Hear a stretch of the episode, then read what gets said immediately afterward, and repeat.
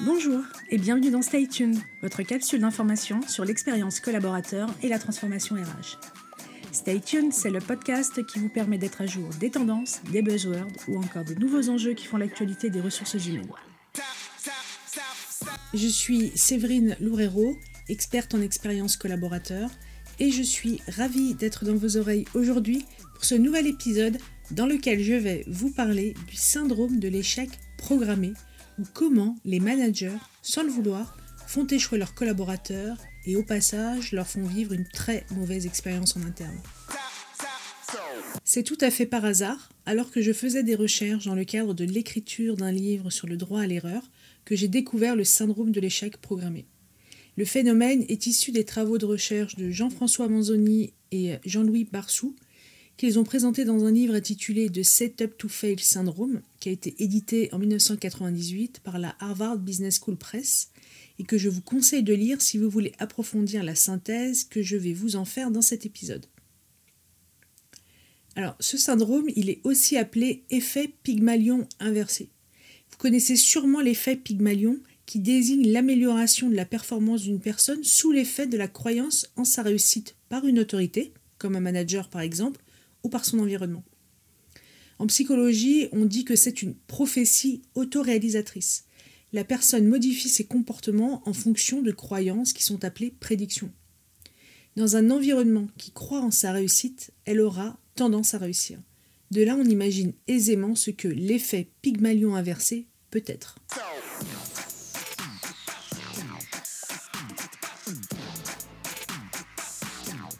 Ce syndrome de l'échec programmé peut se produire avec de très bons managers et de très bons collaborateurs.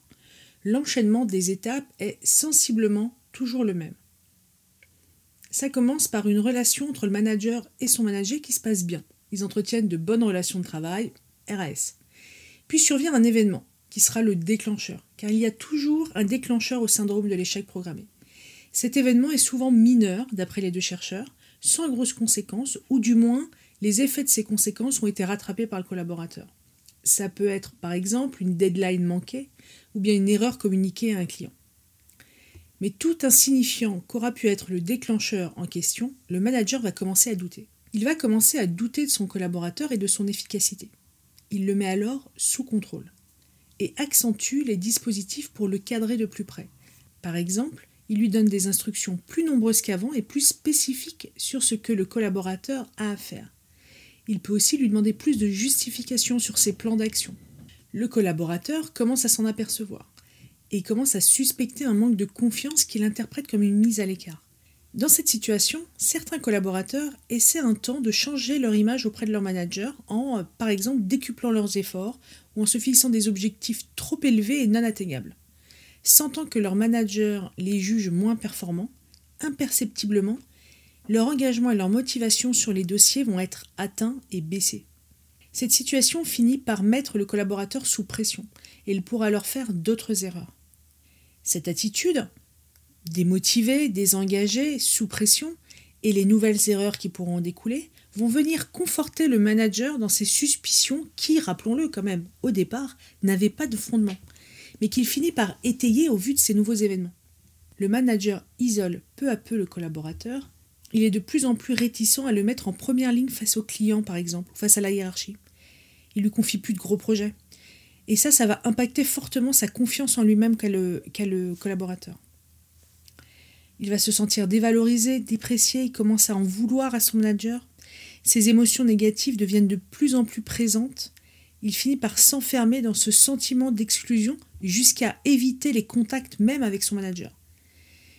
Lui, le manager, il est aussi de plus en plus frustré par la situation et il est convaincu que la performance de son collaborateur ne pourra plus s'améliorer. À ce stade, il lui met de plus en plus de pression. Il a peur qu'il fasse d'autres erreurs et il augmente de plus en plus ses dispositifs de contrôle sur son travail. Leur relation finit par s'envenimer. Et arrivé là, le collaborateur finit par quitter l'entreprise.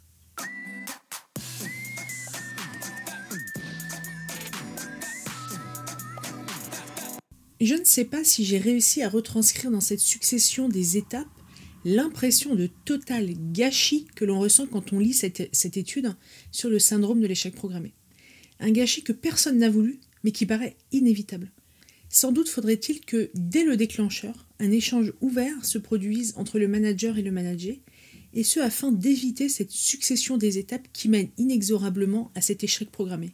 Sans jeter la pierre au manager, je pense que dès cet événement déclencheur, ce premier événement qui fait naître en lui des doutes, il devrait essayer de lutter contre l'étiquette qu'il s'apprête inconsciemment à coller sur le front de son collaborateur, au lieu de chercher à valider son impression à ce moment-là qui est mon collaborateur serait-il moins performant? Mais pour ce faire, il doit avoir conscience de ses propres biais, et je crois que plutôt que de former les managers à catégoriser leurs collaborateurs par couleur obtenue via de soi-disant tests de personnalité, vous connaissez tout ce test, l'entreprise pourrait les former à ces biais, pourrait les former pour leur permettre d'éviter le syndrome de l'échec programmé et aller, pourquoi pas plus, vers l'effet Pygmalion. Stay tuned, c'est fini pour aujourd'hui. Si l'épisode vous a plu, il plaira aussi sans doute à vos collègues et à votre réseau, à qui vous devriez donc le partager. L'autre moyen d'exprimer que le podcast vous plaît, c'est de le noter dans l'application en lui mettant un maximum d'étoiles. Merci d'avance. Aussi, n'hésitez pas à m'indiquer dans les commentaires le sujet que vous souhaiteriez que je décrypte dans un prochain épisode. Stay tuned revient dans deux semaines. D'ici là, restez à jour en suivant la presse review tous les vendredis sur mon compte LinkedIn ou sur mon site pointdecontact.fr. À bientôt!